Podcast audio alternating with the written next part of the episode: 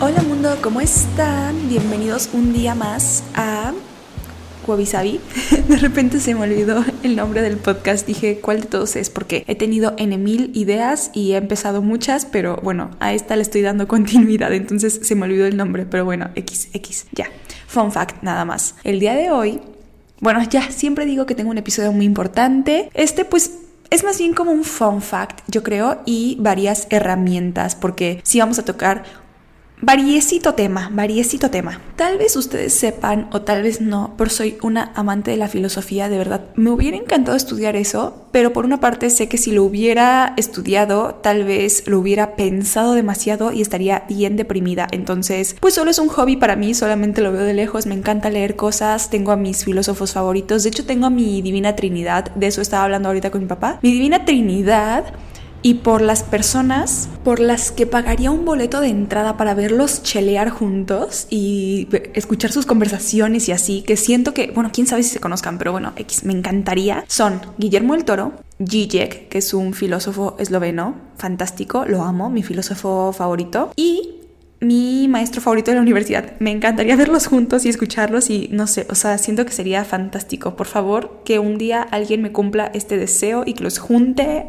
antes de que se mueran, porque de verdad son fantásticos. Pero bueno, yo amo la filosofía y de ahí saco muchas cosas, o sea, de verdad mi Instagram se ve muy pinky, se ve muy princesa, pero realmente las cosas que yo pongo en mi Instagram, o sea, mis mis, los copies de mis fotos o, ah, ¿cómo le dicen? Descripciones, ajá, las descripciones de las fotos, algunas frases que subo y todo eso vienen o de Zizek o de Nietzsche o de Marx, o sea, yo me pongo así muy, muy filosofical, filosofal y del Twitter de mi maestro de universidad, que espero que nunca se entere porque me daría mucha pena, pero la verdad muchas veces digo como de, ay, no sé qué ponerle de descripción a esta foto y me meto a su Twitter y de ahí saco varias cosas. Pero bueno, X. El punto está en que estaba leyendo un libro, no me acuerdo bien cuál era. Y mal por mí, porque debía haberlo hecho, debía haber escrito. Yo lo que hago es que se me viene una idea y tengo como un documento en donde voy escribiendo las ideas de episodios que tengo de podcast, ¿no? Y ya después, cuando preparo el episodio, ya lo desarrollo, ¿no? Me meto cada uno y lo desarrollo. Pero mi error ha sido solamente poner el título y no poner más cosas. Entonces a veces sí pongo el título y como que una mini descripción de hacia dónde lo quiero llevar para que cuando lo desarrolle, cuando lo esté preparando, sí me acuerde y sepa por dónde irme más o menos o en qué estaba pensando en ese momento. Pero esta vez solamente puse el título, no puse el libro, no puse el filósofo que lo dijo, no tengo idea. Intenté buscar por todos lados, porque sé, o sea, hay dos opciones de libros de los que lo pude haber sacado, pero son dos libros que citan a muchos filósofos. O sea, por ejemplo, Zizek en sus libros cita mucho a Lacan, a Marx, a Nietzsche, a Mil Mundo, ¿saben? A Hegel, o sea, de verdad a Mil Mundo, a gente que yo tampoco conocía, a gente que sí conocía, a todo el mundo. Lo cita y contrapone las opiniones y todo, pero pues no sé si sí lo saqué de ese libro, o sea, del libro de Zizek, y aún así, aunque lo haya sacado de él, no sé si lo dijo él o si lo dijo una de las mil personas a las que cita, entonces no tengo idea. Y en el libro anterior a ese que estaba leyendo, pues lo mismo, o sea, era otra persona, era un doctor, pero pues también cita un montón de gente. Sé que viene de un filósofo, no sé de quién. Entonces, pues perdónenme porque ese dato no lo tengo. Pero otra vez, como siempre, como ya es costumbre, me estoy alargando en la introducción. El día de hoy dirán, ¿de qué vamos a hablar? Aunque no creo que se lo estén preguntando porque ya está en el título del episodio. Pero bueno, vamos a hablar de la incertidumbre, el dolor y el trabajo. ¿Y qué tienen estas cosas en común, Fernanda? Pues que cierto filósofo, que no sé cuál es, como ya les comenté, dijo que solo hay tres cosas inevitables en la vida, que son la incertidumbre, el dolor y el trabajo. Yo creo que igual y hay más, o sea, igual y hay más cosas inevitables, no me voy a poner ahorita a pensar, pero definitivamente estoy de acuerdo en que sí son inevitables estas tres cosas. Incluso hace rato que le dije a mi mamá sobre que estaba eh, preparando este episodio, eh, para los que no sepan, tengo un hermano con síndrome de Down y mi mamá es activista por los derechos humanos de las personas con discapacidad, específicamente las personas con síndrome de Down, porque pues mi hermano, ¿no? Entonces ella me dijo, no es cierto, las personas con síndrome de Down no, pero lo dijo como queja, o sea, no lo dijo como, ay, mira los que chido que no trabajan, lo dijo como queja porque pues obviamente tiene que ver con la ineptitud de la sociedad que no está preparada. Y le dije, no es cierto. Claro, o sea, hay diferentes tipos de trabajo. Eh, me estoy adelantando, no les voy a contar esta historia, se las voy a contar al rato cuando ya estemos hablando de eso. Pero bueno, continuemos. Así que lo vamos a dividir este episodio para que se la vayan sabiendo y sepan qué esperar. Primero vamos a hablar de incertidumbre, ya saben que a mí me gustan las definiciones, entonces va a ser definiciones y cosillas ahí, y después cómo gestionarla. Después nos vamos a ir con el dolor, lo mismo, y de ahí nos vamos a ir con el trabajo, lo mismo. Y obviamente en cada uno ya saben que me extiendo y ya saben que saco mis conclusiones y ya saben que expongo a mi familia porque no sé callarme. Entonces, ya saben qué esperar. Primero vamos a hablar de la incertidumbre. Ok, yo busqué una definición y justo acabo de googlear el, el traductor alemán-español porque no sé cómo pronunciar esto. Lo voy a intentar. Schrödinger. Según el traductor así se pronuncia, así que yo así lo pronuncié. Este señor, que era un matemático, físico, algo así, eh, tiene una teoría de la incertidumbre que tiene más que ver con partículas y cosas, pero se me hizo muy interesante. Obviamente ellos tienen como fórmulas que explican esto y que llegan a esta conclusión, pero básicamente lo que este señor dice es que en cuanto más preciso sea el conocimiento de la posición de una partícula, más imprecisa es la medida de su masa y su velocidad y viceversa, lo cual quiere decir básicamente que la exactitud con la que mm, se puede medir algo, o en este caso una partícula, es limitada. Entonces la incertidumbre es que pues sabes una cosa pero no sabes la otra, o sea, como que tienes datos de una cosa y no datos de otro. Esto me parece interesante porque aquí nos estamos dando cuenta de que realmente la vida no puede estar sin incertidumbre. O sea, no solamente la incertidumbre, bueno, a ver, sí, la incertidumbre es un término arbitrario porque nosotros lo inventamos. Si nosotros no lo hubiéramos inventado, pues igual y no sabríamos qué es, pero seguiría existiendo, ¿saben? El punto está en que no solamente nos pasa a nosotros, pues también pasa en las partículas y así porque no se conoce como que la información total a menos que seas omnipresente, ¿verdad? Entonces, bueno, la información es limitada, lo cual quiere decir que pues hay datos que no podemos saber. Y en estos datos está pues el qué, el cuándo, dónde, por qué, quién, para qué. Y esto puede... Eh, o sea, podemos o no saber a lo mejor una de esas cosas o podemos simplemente no saber nada o solamente como que tener la idea de algo y así. Esta provoca diferentes sensaciones en nosotros que es como inseguridad, miedo, indecisión, estrés, ansiedad. Finalmente, pues la ansiedad que es es como miedo al futuro, pero algo que no sabes. O sea, puede ser un miedo irracional porque pues no hay razón para que le temas a eso o puede ser como que estás pensando en el futuro y dices como de pero no sé esto y entonces eso quiere decir que tampoco sé esto y empiezas así como a sobrepensar y de repente te fuiste a Marte. A mí por ejemplo de repente me pasa que digo, es que no puedo hacer no puedo hacer ningún plan porque si no sé esto, si no tengo la certeza de que mi vida en un futuro va a ser exactamente así, ¿cómo puedo hacer un plan? Porque qué tal si me hablan y qué tal si no sé qué. Y eso me causa muchísima ansiedad y finalmente no me deja disfrutar el proceso y hace que no planee nada y entonces no logre nada porque no puedo planear, pero no puedo planear porque simplemente me dice como de, ay, pero es que si lo planeas de todas formas va a salir mal y te vas a frustrar y de repente se vuelve una cosa así extrema de ansiedad. Y aquí viene lo importante que es cómo gestionar la incertidumbre. Yo busqué algunos tips, ya saben, y solamente pongo los que yo creo que realmente, o sea, como que son los más importantes y así. El primero es distinguir lo que sí puedes controlar yo normalmente lo que hago es que hago así una lista de cosas que no sé, tendrían que pasar para que X suceda, ¿no? O sea, para que X plan suceda, cosas que tendrían que pasar. Y digo, ok, de estas cosas que tendrían que pasar, ¿cuáles dependen de mí? Esas que dependen de mí, ok, trabaja en ellas, haz planes sobre ellas, ¿no? Y de lo demás no te frustres. Y si no pasa, pues, ¿qué, no? Con mi psicóloga trabajamos y más bien tenemos, ajá, ese plan, lo que les acabo de, acabo de decir, pero además lo que hacemos es que hacemos un plan B, un plan C, un plan Z, así todo. Y vamos haciendo variaciones, primero para obtener el mismo resultado y después de que así de, ok,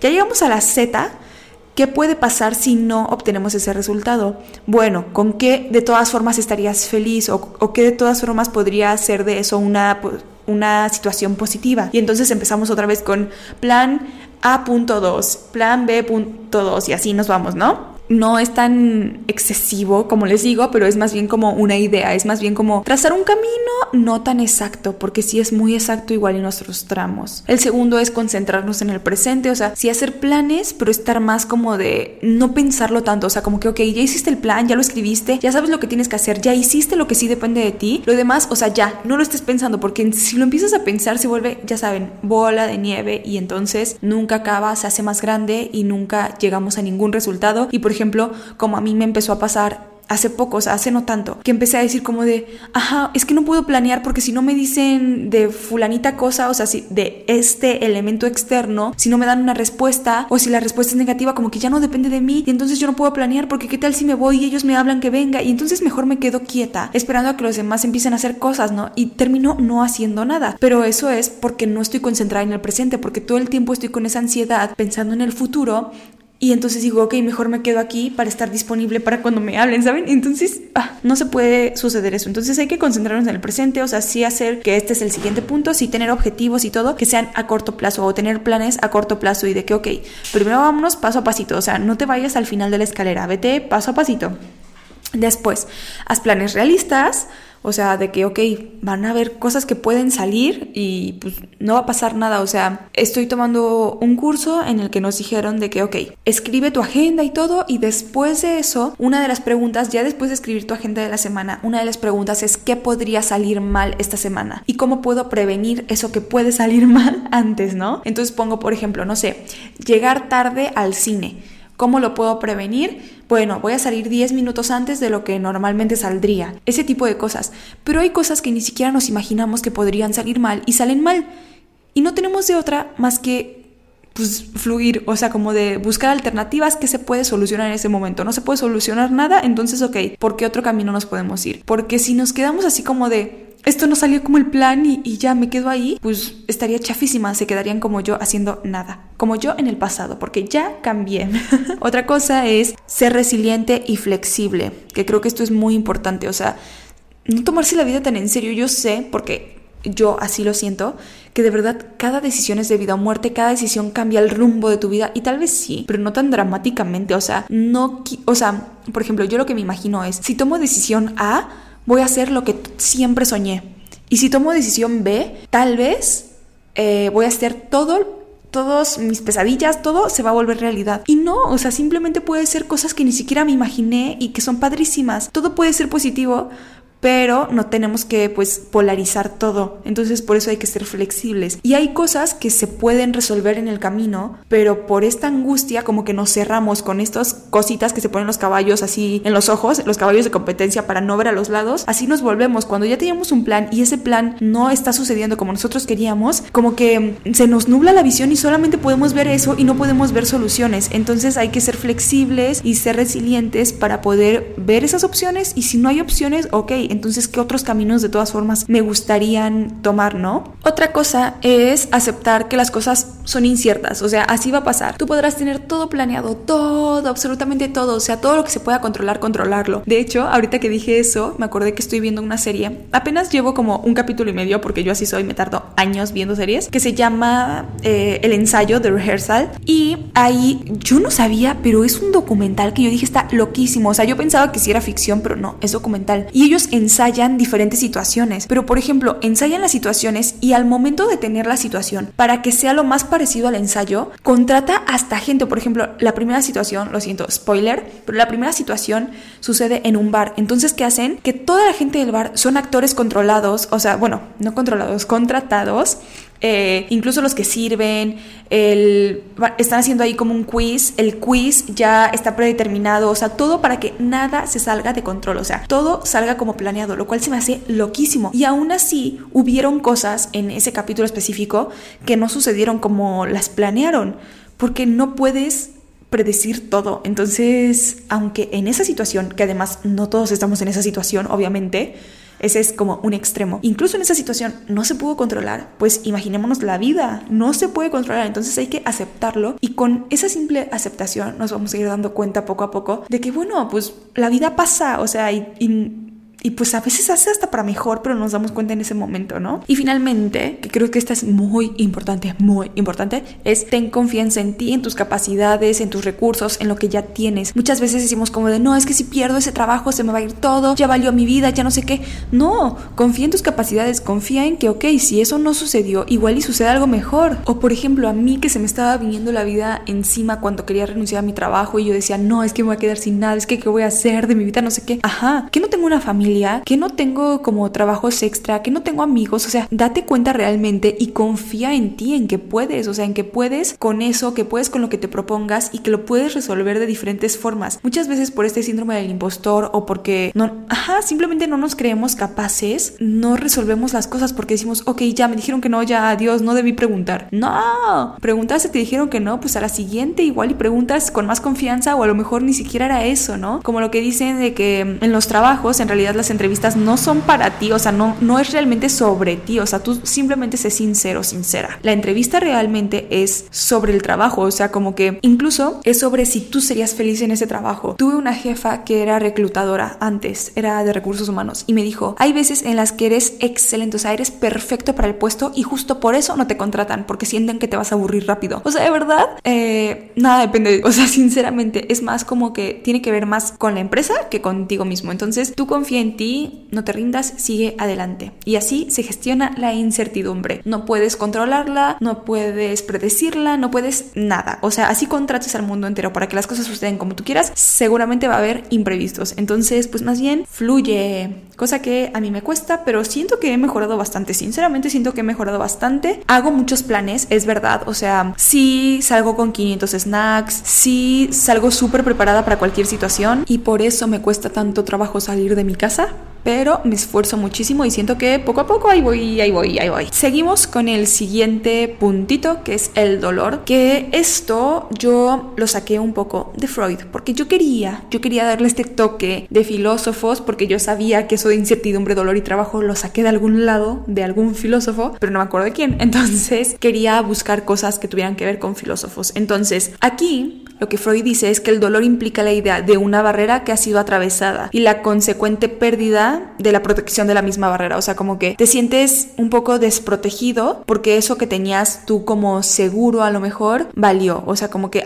normalmente, o sea, cuando alguien nos lastima o cuando alguien se va o cuando, pues sí, alguien nos dice algo que, que no veíamos venir, normalmente es porque creíamos que eso no iba a pasar o así, o que solamente lo veíamos nosotros y cuando alguien más, alguien externo nos dice como de, oye, tú eres bien no sé qué, y tú dices de que no, se dio cuenta o no, ¿por qué me dice eso? Nuestra amistad, no sé qué, pues ahí se está rompiendo esa barrera y ya te sientes como más desprotegido, ¿saben? Y otra cosa que dice sobre el dolor es que viene de las variaciones excesivas en la vida psíquica que amenaza su organización, o sea, como que, pues sí, justo viene, si se dan cuenta, todo esto viene como de, de la inseguridad, o sea, de sentirnos inseguros, de sentirnos desprotegidos. Incluso, pues sí, o sea, cuando alguien se va, nos cambia la vida, cambia, ajá, la organización de la vida como la conocemos incluso, o sea, si es un amigo, o si es la muerte de alguien, o si es nuestra separación con otra persona, por ejemplo, no sé, tú te vas a vivir a otra ciudad y pues te despides de tus amigos, de tus papás, de tu familia en general. Esa separación o cuando cambias como drásticamente de vida, pues es un luto de, por la vida que tenías antes, o por los amigos que tenías antes, o por justo las expectativas que tenías antes. Hace no tanto hablaba con una amiga en donde decíamos que esta época de nuestra vida, que estamos saliendo de la universidad, empezando a tener trabajo y así, es muy dura porque también son los cambios de las expectativas que teníamos sobre la vida, sobre nosotros mismos y además sobre nuestras prioridades. O sea, como que nuestras prioridades cambian, nuestras expectativas cambian y a fuerzas tienen que cambiar porque si no, como que van a estar una para un lado y la otra para otra. Y nada más nos vamos a estar, pues nos va a estar doliendo y finalmente también hacer este cambio de expectativa y de prioridad es un duelo. Entonces, duele básicamente. Y todo esto es porque cambia como esta organización de la vida como la teníamos pensada. El dolor es una alerta eh, física eh, y emocionalmente, ¿no? Por ejemplo, a mí algo que me parece fantástico es que Freud habla mucho del dolor pero físico y que más bien la forma, o sea, como que nuestro dolor físico, que además es algo que mucha gente dice, es una consecuencia del dolor emocional que tenemos y más bien la forma que tiene nuestro ser de hablar es mediante nuestro cuerpo. Entonces,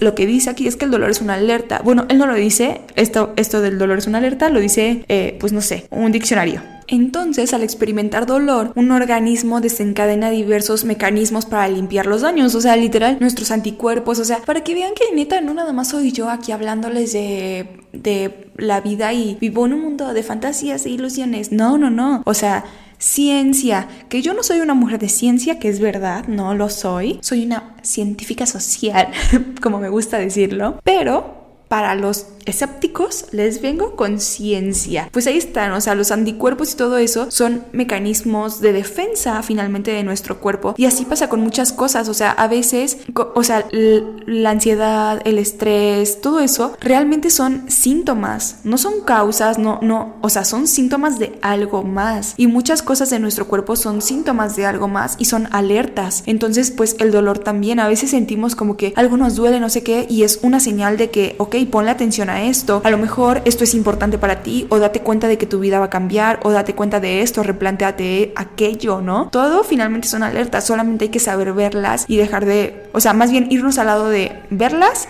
y analizarlas y cambiar y tomar lo que nos sirva en vez de irnos hacia el sufrimiento, ¿no? Pausa comercial para exponer a mis papás porque neta estoy enojadísima de que ya han comprado esta casa en la que vivimos porque es calle principal, que es la razón por la que la compraron, pero pasan camiones todo el día, el de los elotes todo el día, el de los tamales todo el día. Yo no sé de verdad a qué hora grabar. Tengo que grabar a las 2 de la mañana para que no se escuche el ruido. Estoy enojada, sinceramente. Yo, a menos que me lo den hiper barato, jamás viviría en una calle principal. No entiendo por qué. O sea, ¿por qué no te vas a un lugar silencioso? ¿Por qué te vas a donde pasan todo el día personas, gente gritando? No puedo, no soporto, pero bueno, paz y amor, felicidad. si escuchan ruidos es el de los elotes. Pero bueno, viva México. Bueno, pero Fer, ¿cómo gestiono el dolor? O sea, solamente lo siento y ya. Que sí, o sea, sí hay que sentirlo y vivirlo y experimentar nuestras emociones para, porque pues finalmente si no las sentimos, como que las, las mantenemos ahí, nada más las metemos abajo de la alfombra, finalmente en algún punto van a salir y mm, seguramente van a salir peor de lo que entraron. Pero muchas veces también nos enfrascamos en ese dolor y se vuelve peor, ¿no? Se vuelve depresión y así. Entonces, ¿cómo lo podemos hacer de forma sana y segura? Porque aquí nadie nos enseñó ningún tipo de educación emocional ni nada así, cosa que se agradecería. Número uno, los investigadores sugieren que cuando escribimos estamos obligados a confrontar las ideas uno por uno, cosa que ya se les había dicho en este podcast. Y darles estructura. Este ejercicio mental nos puede llevar a tener nuevas perspectivas. Entonces, punto número uno es escribir, confrontar tus ideas. Yo algo a lo que llegué. Ahora sí estoy como escribiendo ya más eh, cotidianamente. Estoy haciendo un journal, entonces estoy escribiendo más cotidianamente cosas que igual no son tan importantes, pero yo hace tiempo sentía que cuando yo escribía tenía que ser el gran artículo, el gran texto. Entonces nunca me sentaba a escribir y yo sabía que escribir me iba a hacer sentir mejor, pero yo quería escribir como el artículo, no escribir así de me siento mal por esto, ¿no? Era como, pues sí, justo demasiado confrontativo para mí. Yo siempre lo he visto así, entonces me costaba muchísimo trabajo. Entonces un periodo de tiempo en el que esto me costaba mucho trabajo, que yo estaba justo en el hoyo, yo lo que empecé a hacer fue mandar audios, como que ahí yo saco todo yo una vez que lo hablo, que lo expreso, ya fue, ¿no? Pero necesito sacarlo. Entonces, una opción era mandármelos a mí misma porque tampoco quiero estarme llevando a todos entre las patas, ¿no? Hay cosas que sí cuento, pero hay otras cosas que ni al caso, ¿sabes? Que nada más son repetitivas, que no quiero cansar a la gente, que pues sí, o sea, no tienen caso. Entonces, algunas cosas sí, se las cuento a mis amigos, a mis papás y así. Otras cosas me las mandaba a mí misma y otras cosas...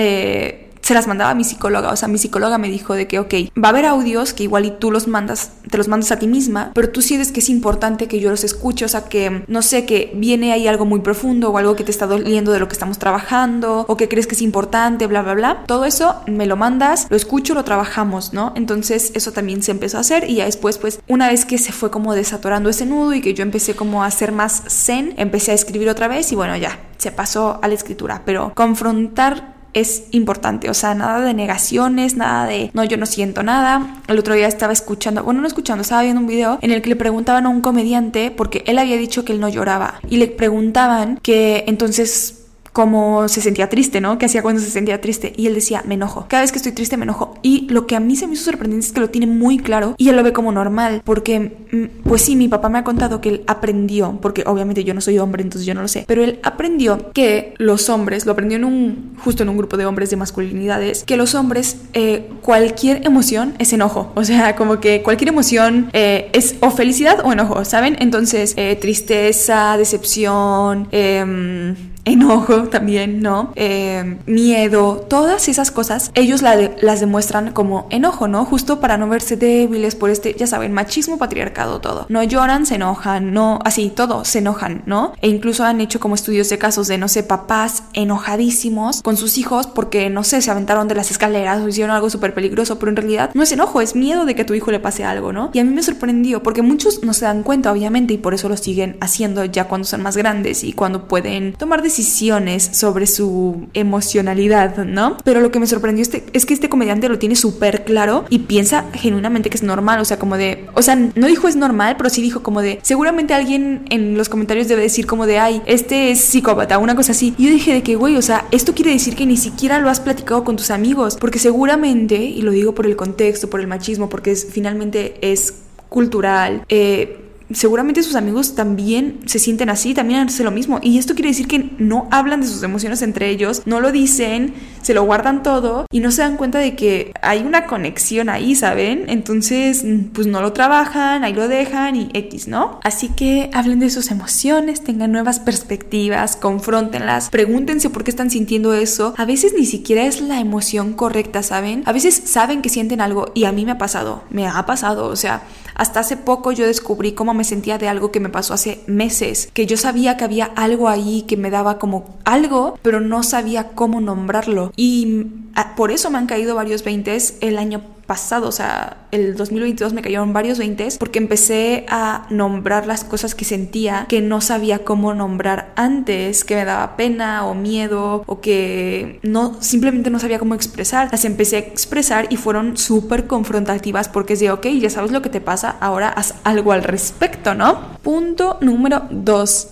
Enfrenta tus miedos. Hay muchas cosas que nos duelen porque justo les tenemos miedo y son cosas inevitables que van a pasar, entonces hay que exponerse lentamente, de hecho es una terapia de exposición, así se llama, creo que la hacen psicólogos, no estoy segura, pero pues supongo, no soy experta, que lo puedes hacer tú solo, nada más ten cuidado, eh, exponte lenta y repetidamente a lo que te asusta y esto poco a poco te va a ir ayudando, ¿no?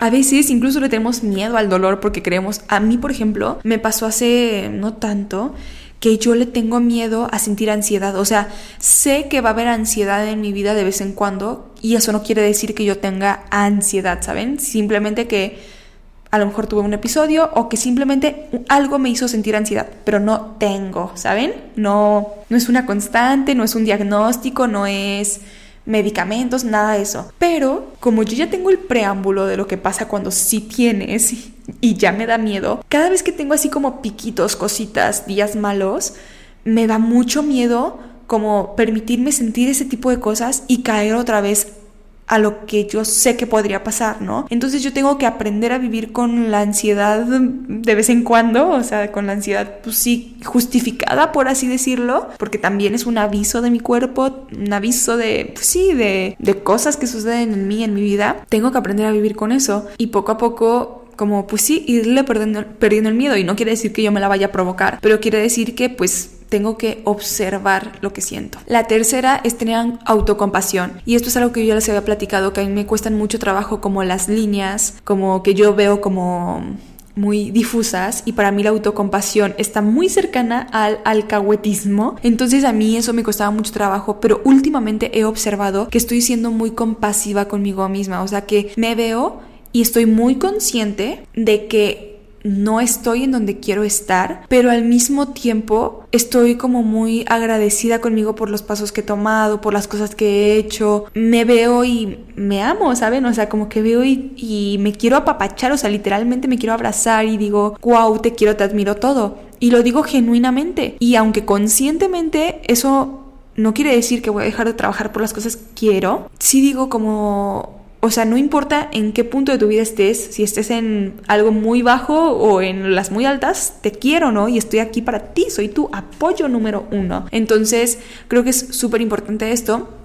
Hay que recordar que todos tenemos en cualquier lucha, ¿no? En el dolor, todos las tenemos y que tú no tienes toda la responsabilidad sobre las cosas que suceden. Hay que sí ser responsables sobre las cosas que nos suceden o que suceden alrededor de nosotros o así y ver qué parte sí nos corresponde y tomar responsabilidad por eso, pero no hay que culparnos por todo, no hay que decir si yo hubiera hecho diferente todo sería diferente porque no, o sea, no existe. No es como todo en todas partes, en todo el tiempo, todo lugar. No sé cómo se llama esa película, pero no es como esa película que cada vez que algo te sale mal, hay un universo alterno. No, aquí salió mal, bueno, pues otra, otro camino y punto. No sabemos qué hubiera pasado nunca. A lo mejor de todas formas te hubieras equivocado y te hubieran regresado al mismo camino. ¿Quién sabe? ¿Saben? Entonces hay que dejar eso y también hay que considerar qué cosas constructivas podríamos hacer en el futuro. Por ejemplo, de que, ok, la super en esto.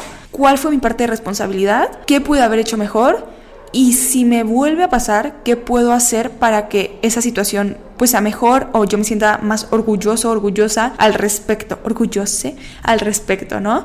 Y que no me sienta así. Por ejemplo, a mí me pasa que cuando yo no escucho a mi cuerpo en diferentes cosas y hago lo que se me hincha la gana, eh, me siento culpable después. Y yo he descubierto que el origen de mi culpabilidad o de cuando yo siento culpa es ese, no escuchar a mi cuerpo. Entonces, cuando yo no lo hago, cuando yo no escucho a mi cuerpo, pues sí, o sea, me siento culpable y digo, ok, en vez de estarme culpando y estar diciendo como de, ay, eres una no sé qué, te odio, lo hubieras hecho diferente, porque hiciste eso? Yo te dije, o sea, hablándome como regañándome a mí misma, te dije que no hicieras eso, pero no me hiciste caso y una barbaridad de cosas, en vez de estar diciendo eso, decir, ok, ¿cuáles fueron las señales para que yo llegara a esto? ¿Por qué no me escuché si yo sabía que mi cuerpo me estaba diciendo eso? ¿Y qué puedo hacer en un futuro para no volver a cagarla? Y la última, el último punto es uno que yo creo que está muy relacionado con el que les acabo de mencionar y es la atención plena. Me apareció algo en internet que, que el MBSR, que yo dije qué cosas es eso y me puse a investigar y es Mindfulness Based Stress Reduction eh, que es un tipo de meditación al parecer, científicamente comprobado, que bla, bla, bla, Y ellos lo que, o sea, tienen cursos y mil cosas, pero también... Eh, proponen que hagas como un escaneo de tu cuerpo, meditaciones de escaneo de tu cuerpo, que normalmente son rápidas, las puedes hacer incluso en el trabajo, en la escuela, en donde sea. Y eso es para ver cómo de qué estás sintiendo, detenerte y empezar pues sí a ser consciente de lo que vas sintiendo y no lo dejes pasar, porque muchas veces no nos damos cuenta. Incluso hay veces en las que te preguntan como de, ¿y cómo estás? Y simplemente o sea, dices bien, pero pues porque X, o sea, porque ni siquiera sabes lo que estás sintiendo. A mí me pasa muchísimo, como que estás en neutral, ¿saben? Y muchas veces ese neutral, o sea, pues hay matices, ¿no? Entonces hay que aprender a sentir y a ver como que qué sensaciones nos da la vida, nos dan las personas, nos, nos dan las situaciones para poder trabajarlas. Hay que ser más consciente del cuerpo y de las emociones que sientes, porque así como Dice Freud que muchas como cosas que nos pasan físicamente son síntoma de lo que nos está pasando emocionalmente. Entonces, si hay algo físico, pues tal vez hay que ponernos, o sea, hay que empezar a fijarnos y eso también nos ayuda a tomar decisiones más saludables porque si te das cuenta de que, ok, ¿qué hice hoy diferente? ¿Por qué me siento rara? O sea, ¿por qué me siento mal? ¿O por qué me siento mejor? ¿Qué hice diferente, no? Y te vas dando cuenta de qué decisiones puedes ir tomando que incluso son chiquitas y que pueden ser más saludables para ti emocional o físicamente, no importa, ¿no? Y vamos con el último punto, que es el del trabajo. Y yo pensé, porque me puse, específicamente busqué la definición de trabajo de Marx, porque dije, este hombre me va a dar fuego, lucha, pelea, ¿no? Y no, o sea, creo que hasta me pareció bonita, o sea, yo dije, oh, cuando lo escuché, porque de verdad me pareció bonita. Marx dice que el trabajo es la actividad específica del individuo donde puede expresar su humanidad. Esta materialización del ser humano mediante el trabajo cobra vida en un producto que es externo al individuo es creado por él y al mismo tiempo el propio hombre sufre modificaciones en su construcción. O sea, mientras vas, él lo dice más por la línea de producción y así, porque pues era lo que estaba sucediendo en su época, en las fábricas y así, pero mientras tú vas construyendo, no sé, una bolsa, si es que trabajas en una fábrica de bolsas, no solo la bolsa o el producto se va transformando, tú también te vas transformando con él, ¿no? Pero pues viéndolo en el trabajo de cada quien, pues espero que todos vayamos aprendiendo cosas y si no las vamos aprendiendo conscientemente, finalmente las vamos aprendiendo inconscientemente. Y eso es peligroso porque puede ser yo me di cuenta que en el trabajo en el que estaba como que me aburría muchísimo y yo intentaba como que proponer cosas nuevas y así, pero simplemente, o sea, no, decían como de no, ya lo que estamos haciendo está bien, ya, ¿no? Y entonces eso me frustraba mucho y yo llegué a un punto al que yo no quiero llegar nunca, que es la mediocridad. Y entonces yo me di cuenta de eso. Si yo a lo mejor inconscientemente me hubiera quedado ahí, lo que hubiera sucedido es que me hubiera como mimetizado con la situación y punto. Finalmente lo aprendí, o sea, aprendí a trabajar como se trabaja ahí, ¿no? No externamente, o sea, no, no conscientemente, pero finalmente mimetizarme es aprenderlo. Yo lo aprendí de otra forma y más bien dije como de, ok, entiendo que esto sucede, entiendo que las cosas es así aquí, yo no quiero, gracias, ¿no?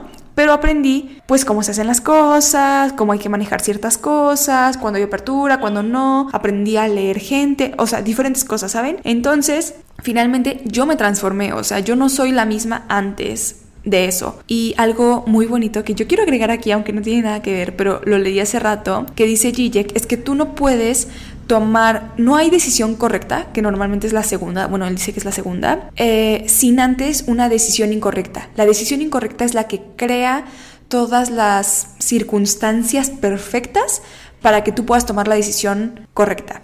Y yo mucho tiempo eh, había estado pensando en los hubieras, como de, ok, si me hubiera quedado aquí estaría haciendo esto y no sé qué, bla, bla. Y yo digo, a ver, hermana, ¿de qué me estás hablando? O sea, si tú te hubieras quedado ahí, estarías bien deprimida, mm, o sea, de por sí te saliste de, ese lugar y te tardaste dos meses en salir del hoyo, o sea, ¿de qué me estás hablando, no? Entonces, finalmente, pues sí, ¿no? Eh, y ya, eso era todo lo que quería decir, porque me pareció una frase muy bonita, pero gracias a esas modificaciones, por ejemplo, que yo, que yo sufrí, por así decirlo, o que yo tuve ahí, es que ahora tomaría una decisión diferente o que ahora tengo un mindset diferente porque obviamente no pienso igual a como pensaba antes de irme ni a como pensaba mientras estaba ahí, ¿saben? Y no crean que se me ha olvidado. Ahora sí viene la historia de mi mamá porque pues obviamente, a ver, no les voy a decir aquí hacks para gestionar el trabajo hacks para no renunciar antes del año, porque mi generación está bárbara,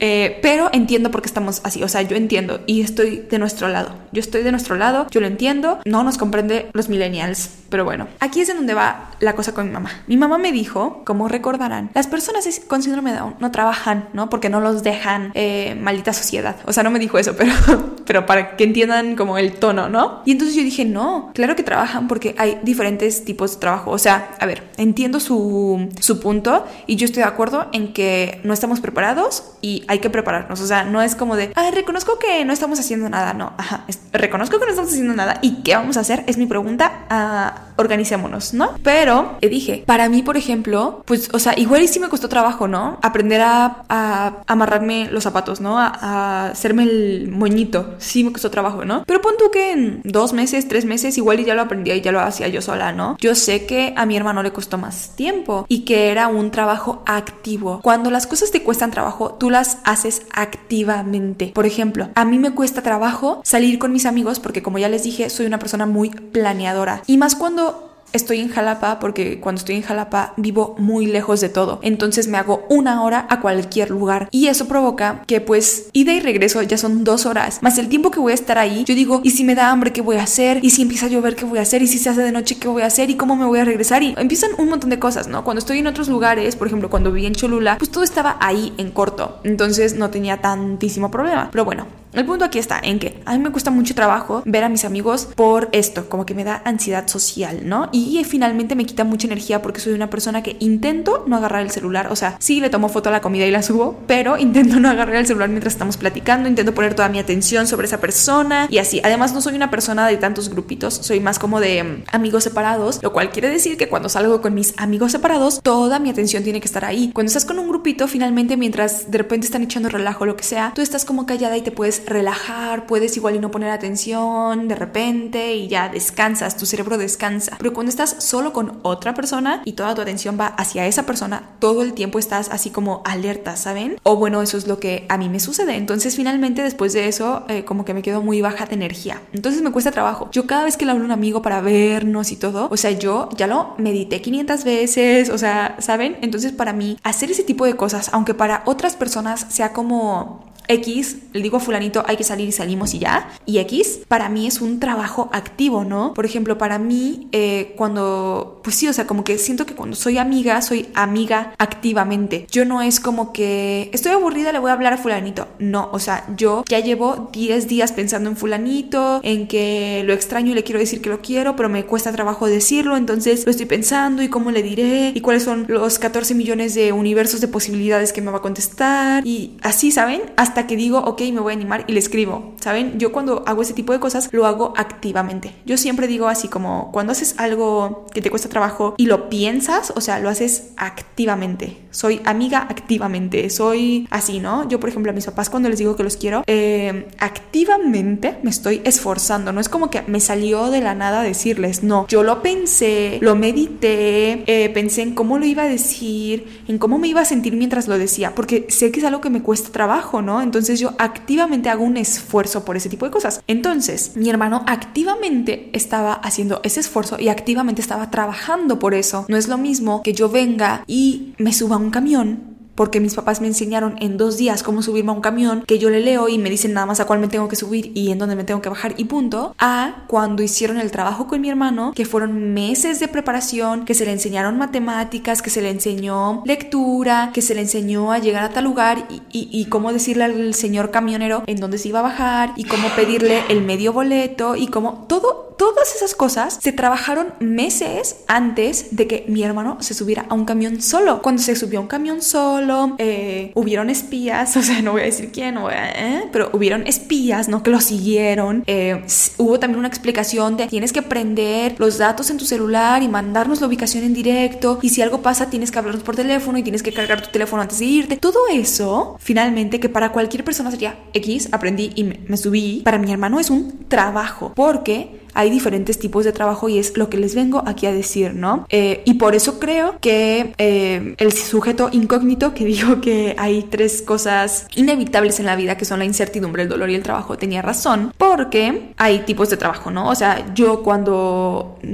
cuando era niña, que me pude haber muerto siendo niña, ya iba a decir eh, toco madera, pero pues no me morí, ¿saben? Entonces, eh, pues hubiera dicho como de, ay, nunca trabajó, sí fue inevitable, pero no, porque finalmente estar en la escuela era mi trabajo, ¿no? Entonces, hay trabajo con fines económicos, que es este de ir a tu trabajo o ganar dinero, hay trabajo espiritual, hay trabajo psicológico, hay trabajo físico, hay trabajo intelectual, hay diferentes tipos de trabajo. Entonces sí creo que es inevitable. Y quiero decirles aquí que entiendo y me sumo al movimiento de que no nos entienden y algo tiene que suceder. O sea, algo va a tener que suceder en nuestra generación para que duremos en un trabajo y podamos trabajar porque sinceramente yo no conozco a una persona de mi generación que sea feliz en su trabajo y los que son felices son miserables de otras formas.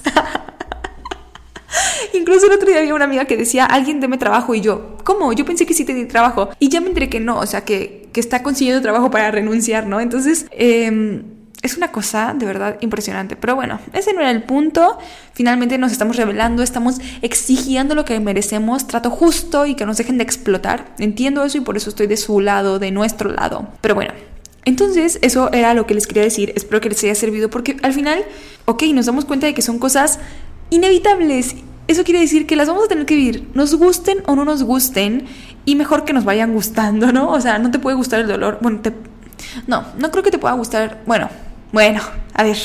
Yo he escuchado cosas de ahorcamientos, pero no me refiero a eso, me refiero a que no te, o sea, igual y no te gusta porque finalmente es incómodo, el dolor es como que incómodo. Tú te das cuenta de que sientes dolor porque viene a romper esa estabilidad, esa neutralidad a lo mejor que tenías. Entonces, pues obviamente te das cuenta. Pero sí te puedes hacer adicte al como a esta parte química que sucede, ¿no? Ya cuando te empieza a doler mucho y, a eso y ahí eso lleva todo a la depresión, a la ansiedad y ese tipo de cosas o a lo mejor no, a lo mejor es esporádicamente, pero como que a tu cuerpo le gusta ese rush y entonces empiezas a crear situaciones y ya saben, ¿no? Es más fácil a veces irnos por esas cosas que son como fáciles para nuestro cerebro químicamente y todo, es más fácil eso que irnos a cosas positivas y así, porque ahí nos tenemos que esforzar y vemos la parte del trabajo, entonces como que nuestra flojera nos lleva más a, me, no hago nada, me, me da igual, me, X, ¿no? Y eso finalmente en algún punto igual nos crea dolor o lo que sea, ¿no? Igual y nos enfocamos en regresar con nuestro ex tóxico, que sabemos que eso nos va a generar dolor, pero como que al mismo tiempo nos da como que ese drama, ese no sé qué decir, ¿saben? Y nos contamos historias. Bueno, X. El punto aquí está en que espero que lo hayan disfrutado, que les haya gustado, que les haya parecido interesante. A lo mejor hay cositas aquí que les sirven, ¿no? Claro, como las partes de cómo gestionarlo y de ese tipo de cosas y de cómo diferentes filósofes, bueno, en este caso filósofos, han visto la vida y pues ya.